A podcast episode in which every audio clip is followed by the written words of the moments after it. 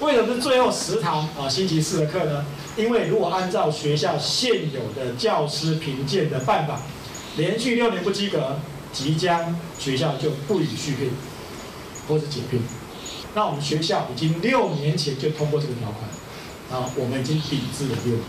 我们在想说，既然这可能是我们的最后一个学期，我们希望能够把我们在大学这十几年来的上课内容，我们希望把它浓缩成十门我们认为最好的大学的课程的精华，然后在这十堂课里面跟同学们来分享。目前在台湾的很多私立学校里面，私立学校。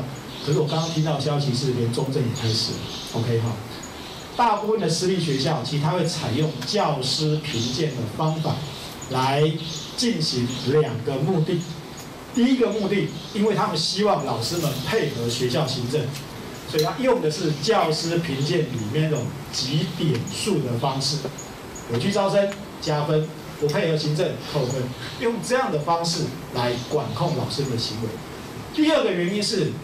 未来因为少子化，很多学校开始逐渐慢慢慢慢招不到学生，所以他不仅不再聘新的老师，他还希望现有的老师不要逐年淘汰，所以他用了这套教师评鉴制度，订定了非常多严苛的标准，让你几乎达不到，大部分达不到。然后你要靠很多加分才加得上去，也就是说，教师评鉴它的两个最大的功用，在学校里最大功用，一个掌控老师的行为，第二个作为未来解聘老师的准备。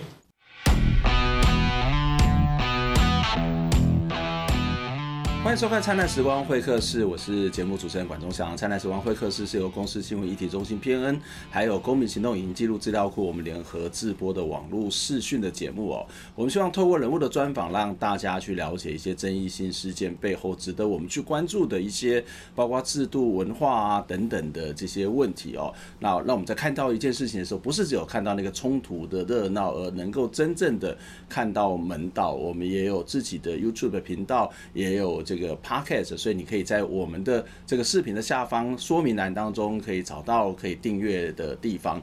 刚在前面的新闻片一开始，其实是在大概两个礼拜之前哦，在南华大学呃办了一场的活动。这一场活动其实是一系列，大概会有四有十次的这个时间了，就是星期四的最后十堂课。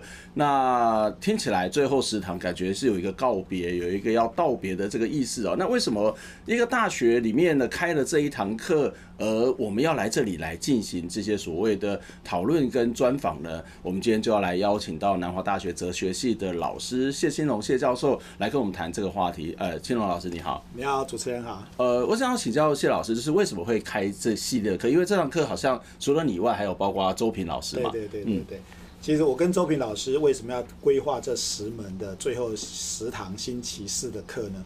因为在我们学校的教师评鉴的规划呃制度面上面来说，如果有老师是连续六年不及格的话，其实学校可能就会予以解聘或者不续聘的处置。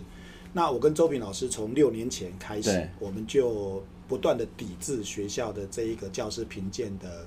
制度面，所以我们是刻意的让自己不去填写所有的教师资料，那以至于就是连续六年下来就不及格了。那按照学校的法规来说，六年到了，理应就是要做解聘的动作。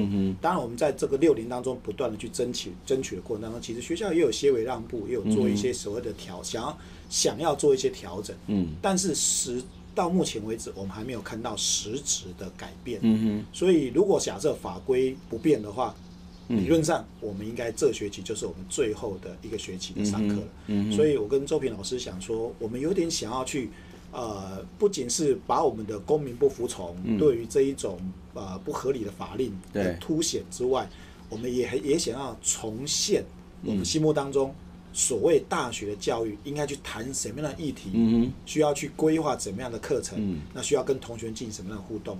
让他整个大学殿堂里面追求真理、追求知识的那种氛围能够再现，嗯、所以我们就规划了这一食堂，大概是呃礼拜四晚上的课程，嗯、让欢迎所有同学呃免修课，然后直接来听，嗯、然后做进行互动这样。OK，其实我我有在第一堂来这个 这个算算是站虾，或者是非常感谢你的参与，呃，来这边跟大家做一些分享。其实还蛮蛮多同学来参加，然后有一些老师一起来，这个共襄盛举哦。那这个其实是一个非常难得，就是那天是在礼拜四的晚上嘛，哈，那整个教室大概有坐满快一百个人左右，所以其实很多同学都非常关心这件事，而且在网络上面，它其实也有一些相关的直播。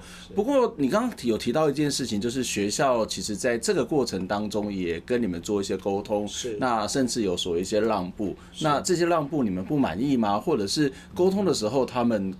沟通了什么？你们为什么这么的刁民？就是，呃，就可以好好谈嘛。就是学校的规则就配合就好了。为什么你们一定要这么的坚持呢？是，其实每年每年在做学呃我们老师的评鉴的分数结算的时候，因为我们南华大学基本上是每年一评。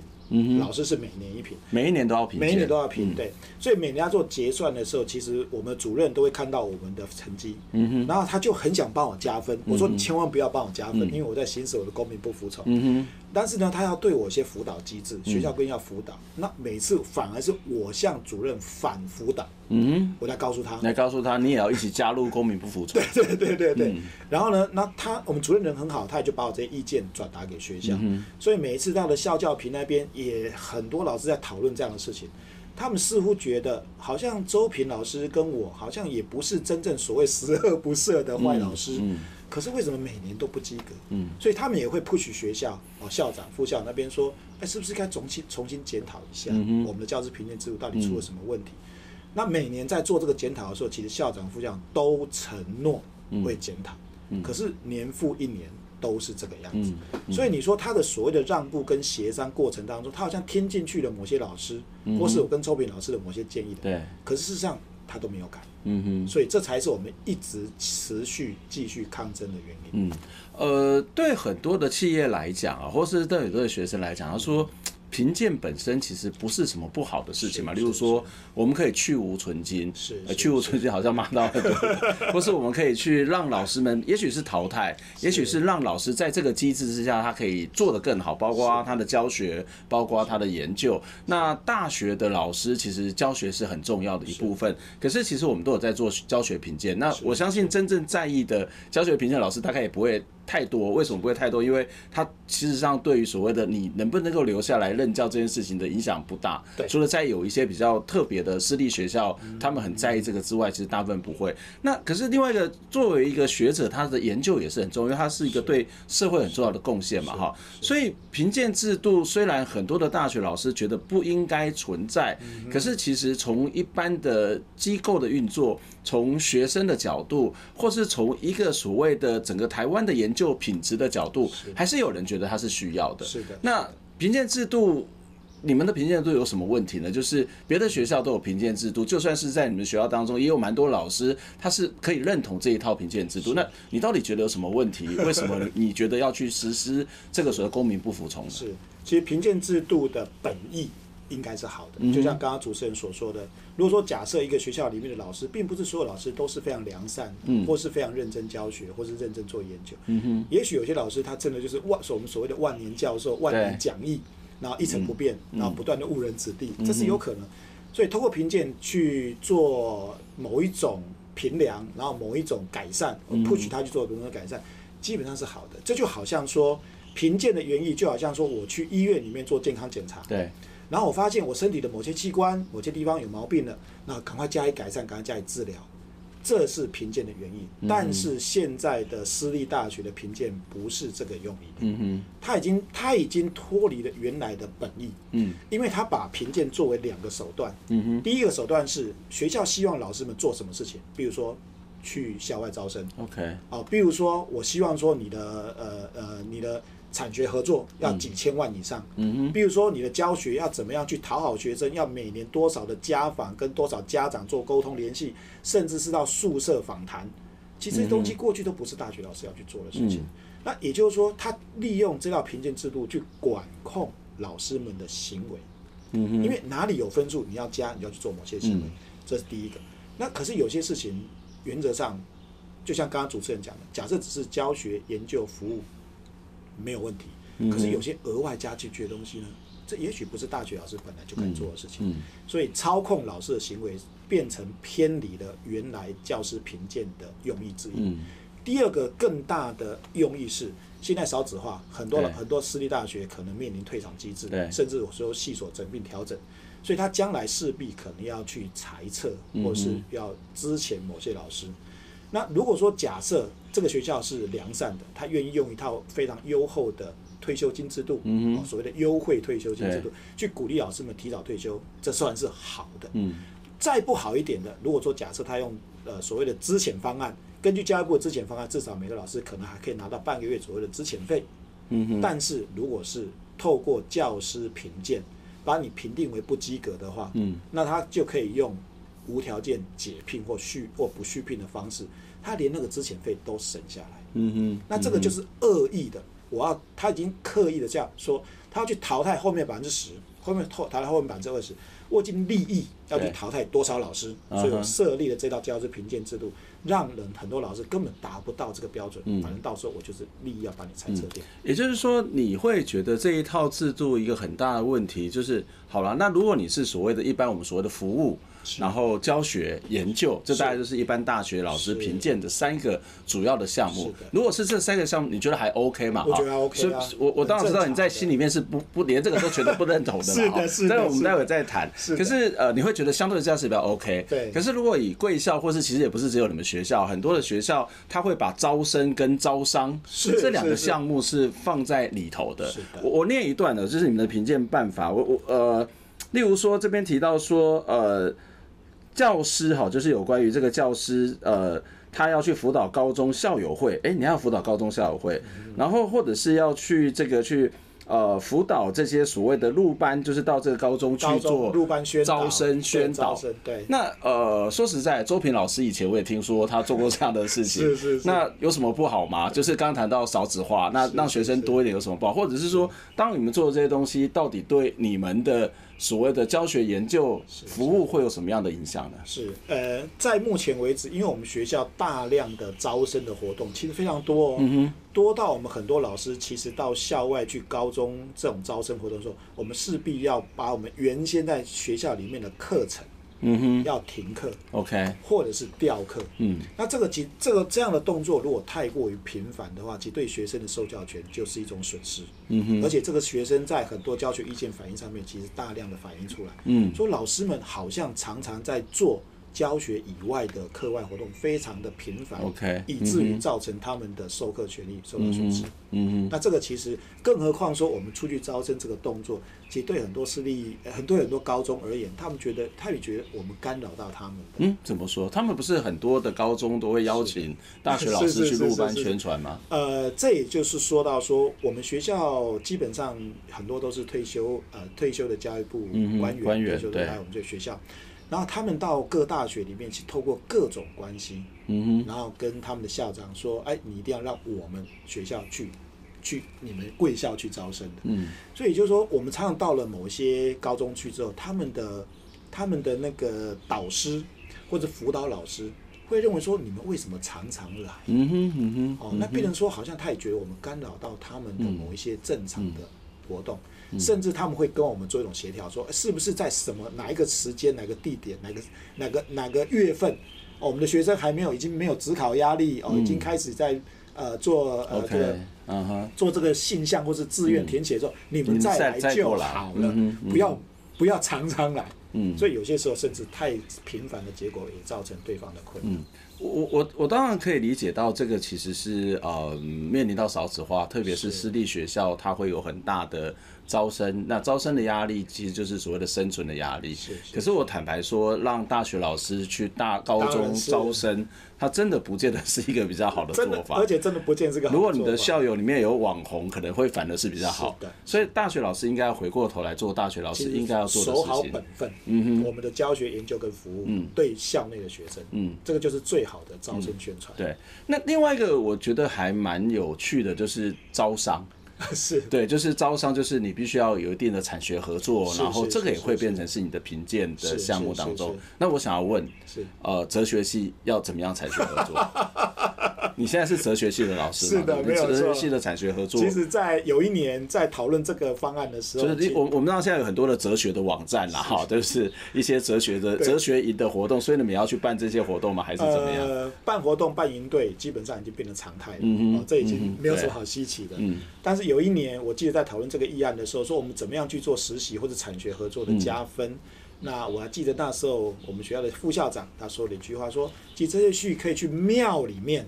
嗯，好，去解签师，解签师，好，然后帮人家帮信众做一点点这个求神问卜的一个解说。哦，那蛮有创意的。哎，对，其实也蛮有创意的。就是也不是全然没有道理的，说实在。但是我我那时候心里想的说，哇，原来我们学哲学的目的就是为了这个。嗯哼。那其实也就是说，其实当时的那位副校长，其实他也没有真正想得出很多样性的哲学系的产学合作的样貌。嗯。那这对我们来说，其实会觉得说，哦，好像把我们设限在某个特定的范围。嗯哼。其实哲学的用途很难，本来就很难做设定。那与其强迫性的做产学合作的要求，不如让同学跟老师们去做一种比较自由多元的一种思维。嗯哼。那看他自己未来的人生方向，或者他的第二专长在哪里。嗯。我常常比喻，哲学是一种内功。对。然后。他的第二专长哦，他第二专长或是辅系辅辅修，是他的招式。嗯，把内功用在招式，我相信他不管是学财经、气管或者其他的第二专长，我相信你可以把那一个学门运用的跟别的原来的呃所谓的科班出身的人会有更不一样的效果。嗯，这个其实是一个还蛮重要的一个面向，就是哲学它本身其实是一个比较。抽象性思考的东西，或者它是一种思辨能力的培养跟学习。但是其实呃，在这个过程当中，他要把一些抽象性思考的东西是应用科学化，多所谓的直接应用化。对，所以他会回过头来伤了这个所谓的抽象性思考的本质。对，但但是不代表我们不会再运用到别的科目上面嘛？我们还可以用运用呃第二专长，对，或是呃辅修辅系的方式，去让我们哲学的思维可以发挥在这些地方。但是如果一开始就要求哲学做应用性的思考，嗯、那基本上就已经伤到他原来的。嗯，这其实也不是只有哲学系面临到这个问题，包括很多的中文系、台文系，它最后都会慢慢走向文创的这个方向。那不是不好，而是你可能在文学的一些基本的这些所谓的呃涵养，或是文学的本身那些所谓的美学的部分，它可能就会变得不是那么重要。反正你就要怎么样透过你的文学的技巧去行销，可是忘了文学的本身。我们先休息一下，我们再回过头来讨论这个，其实贵不关不是只有在南华大学发生的事情，而是至关于台台湾教育非常严重的问题。我们先休息一下。今天主题是探索大学生命力啊，大学本身不就是探索吗？探索真理，探索宇宙的真理，探索人生的目的。也许今天的大学已经不再探索。都在做一些呃不相关的事情，他没有学术的自由来探索真理的时候，这个大学就没有了生命力。现代大学的发端是在哪里呢？在德国啊，德国的柏林大学，那个创校校长叫做洪堡，洪堡这个时候是教育部的官员啊，他就被委托啊，要规划一个大学啊，那他就写了大学的计划啊，那他希望能够维持大学的自主性，国家。可以支援经费，但是不要干预。他希望教学跟研究并重，特别是研究啊，过去很少会强调大学研究为主的啊。第三个概念很重要，是针对大学生啊，叫做修养。他认为大学要强调修养。欢迎回到灿烂时光会客室节目的现场，我是主持人管中祥。我们今天在呃南华大学邀请到的是南华大学哲学系的老师谢金龙谢老师，来跟我们谈一下大学评鉴的问题。谢老师你好，主持人好，各位观众好。我们刚刚在上一段的刚刚的这个中间的这个破口当中，我们看到了在现场的聊，我们在当天讲的一些内容啊，也谈到了这个大学存呃存在的目的，或是大学面临到的问题，也包括大学越来越商品化的现象啊。那在上一段的节目的结尾，其实我们谈到大学，其实现在特别是私立大学或是科技大学，它有两个非常重要的工作，就是除了研究跟教学或者社会服务之外，一个就是所谓的招生，一个就是。就是所谓的招商。那招生其实刚才也提到说，他会回过头来影响到学生的上课的权益。然后其实大学老师去高中去做演讲，他真的不见得是一件好事，因为不是每个大学老师他可能都合适去做这样的一种所谓的表达。另外是招商嘛，我们刚刚谈到哲学系要招什么？那你们学校其实也不是只有你们学校，很多的大学的。这种所谓的评鉴办法里面，它可能就会出现招生啊、招商的问题。然后我我曾经听过，在有些科技大学，他们的做法就是老师他真的很难，因为他可能是比较文学方面的科系，所以他怎么办呢？他就自己成立一个公司，是的，然后自己跟自己产学合作，是是，然后自己的薪水自己付。是的，其实在，在呃各大学其实这种事情时有所闻。嗯、OK，那甚至。像南华大学的校长，其实他当初曾经担任过教育部次长，他曾经就非常义正言辞的去谴责这样的现象。他说，其实大学不应该是用这种方式来进行所谓的招商活动的。那不过有趣的是，他来到我们学校担任大学之后，当然我不是说我们学校做这种工作。因为我们需要把招商的活动还是列入在一种所谓的自愿性的，OK，并不是强制性，并不是强制性的。如果是强制性的话，像很多科技大学就会出现这种状况。对，就自己跟自己合作。对对对。但是就我所知，其实还是有不少老师，嗯，因为他为了要拿到这个呃评鉴的点数分数，嗯，他也会自己去成立一个公司，嗯，或者是一个亲戚好友的公司里面，他就说你来委托我做一个产学合作案，然后呢，但是你委托我的钱是我给你的。嗯，那你再汇入到我的我的学校账号里面，那真的就是自己薪水自己付。对啊，然后呢，然后学校扣除了百分之十或是百分之五的业务费用之后，剩下就是这个老师的研究费就拿去了。所以自己的薪水自己付，但是要扣除过路费。嗯哼，啊，那这种现象其实时有所闻。嗯，呃，我们学校其实并不是完全没有，但是还好的是。它并不是像科技大学那种强制性的，嗯，这还是出自老师自发性的行为，因为它并不是强迫的。嗯嗯，对。不过有些学校他们会按照招生的招商的这个金额，对，然后给予评鉴分数的高低。你们学校似乎有类似的。其实也是的，对啊，在我们的评鉴办法里面，其实呃所谓的点数分数，并不是说你有一案还是两案，而是看你的招商金额。嗯。所以招这个招商金额就成为了一个所谓的分数高低的评判标准。那如果说假设只是像有些科技大学，它有些甚至科技大学非常有趣，它定一个六万的基本门槛，每一个都要有，每一个都要有，每一个都要有强制性的，它就每年每年付个六万的过路费，当做保一年的平安，嗯，的一种的一种，这填公民丁的意思，对对对对，就好像有点实在是交保护费的感觉啊。那当然这个其实是一个陋习，因为从教育部的观点来说，他希望大学做招商，其实当然是因应现在大学的。呃的整个多元发展性，嗯，他希望他不是只在象牙塔里面做学术、纯粹学术研究，而是跟整个社会是有交流的，嗯，用意本来也是良善的，嗯，可是不知道为什么是总是到了大学端，总是它就会变成某一种变形，嗯，或是曲解，然后或是变成这种强制性的一种动作出来，嗯，其实这才是它最危险的地方。再来，可能我们还是可以再谈谈第二个问题，就是那大学适合做商品化吗？嗯。假设教育可以做商品化的话，会不会残害到教育的本质？对，也就是说，所有的教育，当它在进行教育的功能跟目的的传授的时候，它其实它有一个紫色性的、紫色的最后终极目标，就是它值多少钱？嗯哼，或是它可以招来多少产权合作，甚至它是用金额来定出所谓的高低价值位阶的。嗯，那这样子一下来的话，是不是所有老师们都在看说啊，我我我我我我们俩之间的比较？哦，我每年可以招一千万哦，啊，你只有五百万哦，你是不是就矮我一截？嗯，那整个学校也鼓励这样的比较，也做这种阶级化的划分。那等于说，这个老师不管教学研究做得再怎么好，因为在这部分他就矮了一截。嗯，如果假设这个学校更重视这一块的话，嗯，反而他就凸显出他的落差出来。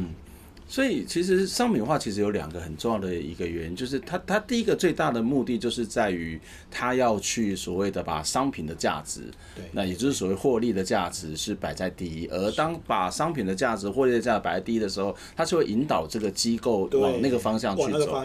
那它的做法大概会有两种，一种就是所谓的节省成本嘛，是。另外一种就是扩大规模，扩大规模。刚刚谈到招生跟招商就是一种扩大规模。节省成本其实就是回过头来去。让老师做更多的事情，让劳工更累，或者是让劳工去剥削所谓的劳工的剩余价值嘛。是是是。所以回到这样的一个角度来看，他这样的一个做法对老师们的负担他到底有增加多少呢？或者是这个所谓的老师们在这个过程当中，他会把很多的精力放到刚刚提到的招生招商，或是应付各式各样的评鉴当中。那他能够去发挥的教学跟研究，或所谓社会服务，会不会也受到很大的影响？我不说别的，就是最近才发生的事情，就是现在学测刚刚放榜，每一个学生可以填六个志愿，对，所以当这些志愿都已经分发到各个大学之后。呃，主持人知道吗？最近我们学校的每一位老师，嗯，每天晚上打电话给家长跟学生，打打给谁？就是打，打给，就是已经填好学测要到你们学校的，因为他就是因为我们这个这不是补习班班导要做的工作吗？是的，他我们就他六个选项之一，哦、我们怕他去其另外其他五个选项嘛我们希望他积极的希望他来，嗯，所以每天打电话。哇！而且甚至假设这个学生，比如说填了我们学校三个科系的志愿，那这三个科系的助理跟老师轮流打，嗯，他可能要接到三次电话，那更不要说其他学校可能也一样会打电话，嗯，所以变成说现在的招生活动变得恶性竞争嘛，那再来说是老师们花这么多的精神打这通电话，他他他他的教学能量以及他的研究能力。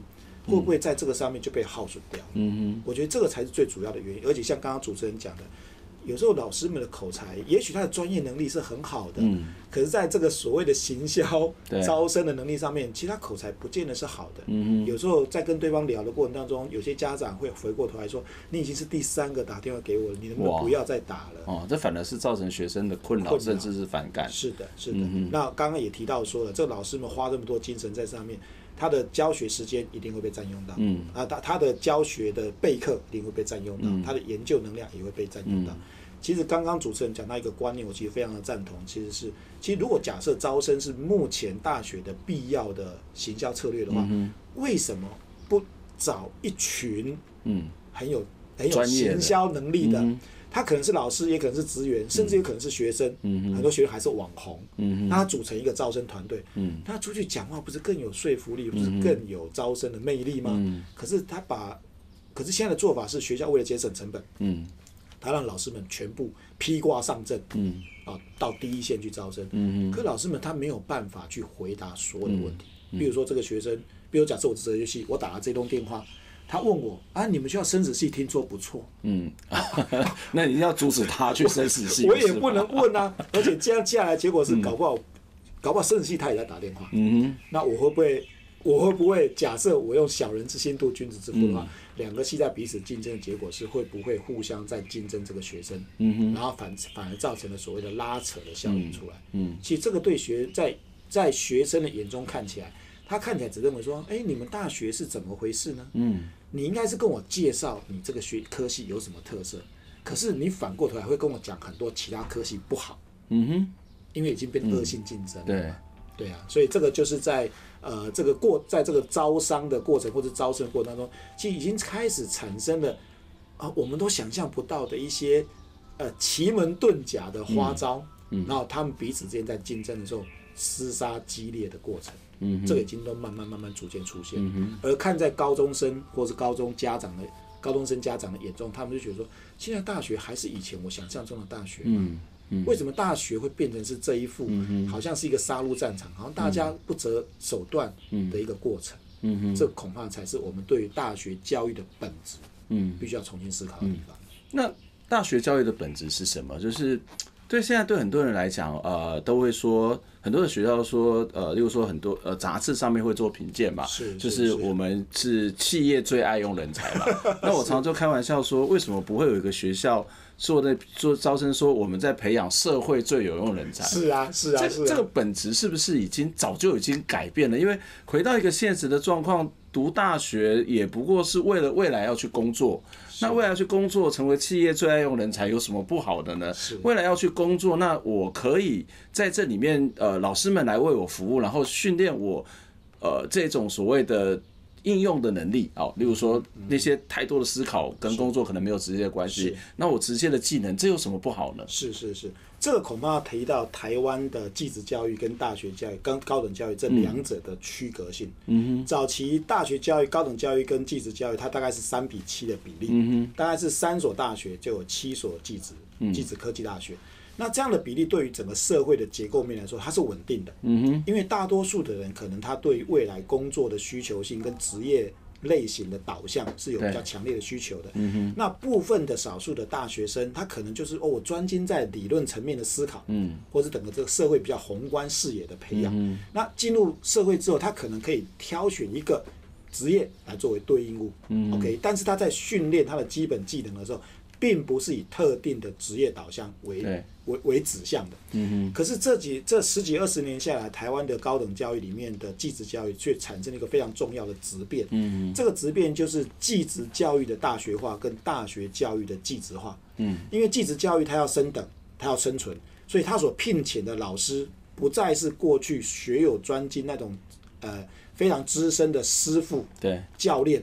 他反而是大量聘请所谓的博士，学院里面的学院里面的博士教授，嗯，可他并不见得具有这种呃产学或是技能上面的专长，他可能是理论的，嗯，所以变成说技职教育的过程当中，这些技职学生。学了一堆理论，可他不知道怎么运用。嗯、可是挂个名，他却是在一个所谓的职业导向的方向上面，嗯、所以才会产生了我们刚刚所说的，为什么很多企业老板说，哎，现在的训练出来学生为什么我都不能用？嗯，那另这是第一个缺点。第二个缺点是，那大学呢，大学端这边呢，它却产生了大学技职化的现象。嗯，因为他担心这些本来受基本大学训练、知识训练的人，他找不到未来的工作职导向，嗯，他就反而在。大学教育里面安插非常非常多的职业技能在这里。面，嗯，所以变成说好像大学技职化、技职大学化，嗯，那混淆不清的结果是整个产业界。他说你们训练出来的人都不是我想要的，嗯嗯，对啊，所以产生刚刚刚刚主持人说这个效应的结果，嗯嗯，当然这这里面其实我觉得还是要回归到一个非常重要的问问题，就是